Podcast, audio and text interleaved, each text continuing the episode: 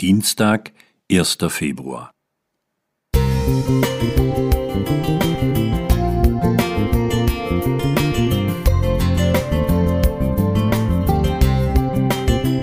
Ein kleiner Lichtblick für den Tag.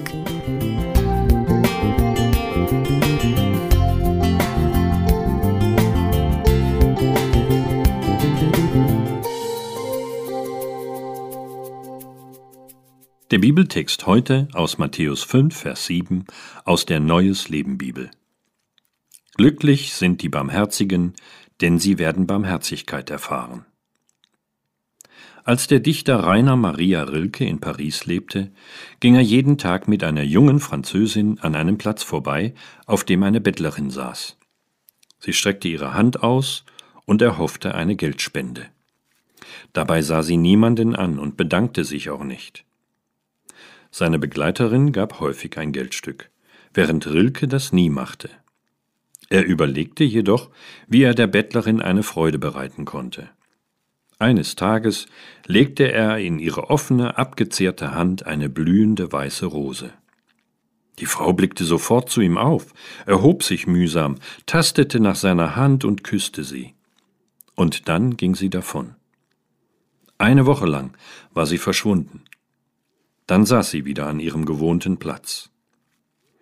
Wovon hat sie in dieser Zeit gelebt? fragte Rilkes Begleiterin. Von der Rose, die ein Geschenk des Herzens war. Nach einer Erzählung Eine Rose für die Liebe von Bernhard Matzel. Jesus nannte in seiner Bergpredigt die Menschen glücklich, die barmherzig sind. Er heilte Lahme, Blinde, Stumme, Verkrüppelte und sogar Aussätzige. Solchen, denen ihre Schuld wie ein schwerer Stein auf der Brust lag, sprach er Vergebung zu, und von drei Personen wird sogar berichtet, dass er sie vom Tod zum Leben erweckte. Wir können zwar in der Regel keine Wunder wie Jesus vollbringen, aber zum Barmherzigsein gibt es jeden Tag Gelegenheiten. Da sitzt vielleicht ein Bettler vor der Einkaufshalle und hält einen Hut hin. Jetzt müssen wir entscheiden, ob wir in die andere Richtung blicken und wortlos den Laden betreten oder ihm helfen.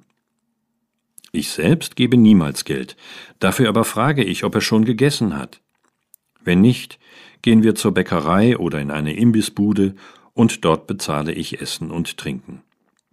Das kostet mich wesentlich mehr, als ein oder zwei Euro in den Hut zu werfen aber oft ergibt sich ein gutes Gespräch und ich erfahre etwas von seinem Schicksal.